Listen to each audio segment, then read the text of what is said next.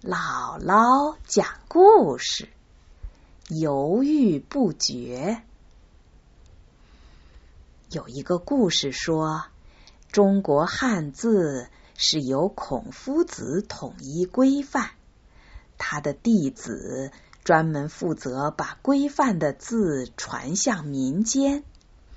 孔夫子没日没夜的写呀画呀，每写一个。弟子们就立刻传到各地。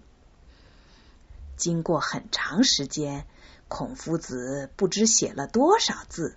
他想，弟子们为我传了这么多字，大概也会根据字形分辨字音了。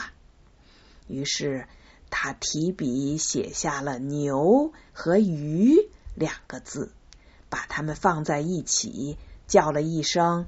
鱼牛，弟子们连忙把字接过去。可是这一次写的是两个字，先生没有说哪个是牛，哪个是鱼，这可把弟子们难住了。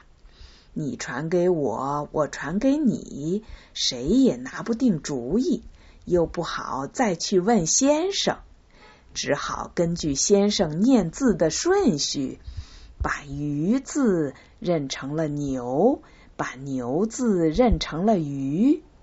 又怕拿不准，这两个字传向民间的时候，弟子们总说“牛鱼不绝”。后来，人们就把拿不定主意时的情形。说成牛鱼不绝，慢慢的，根据读音又变成了犹豫不决。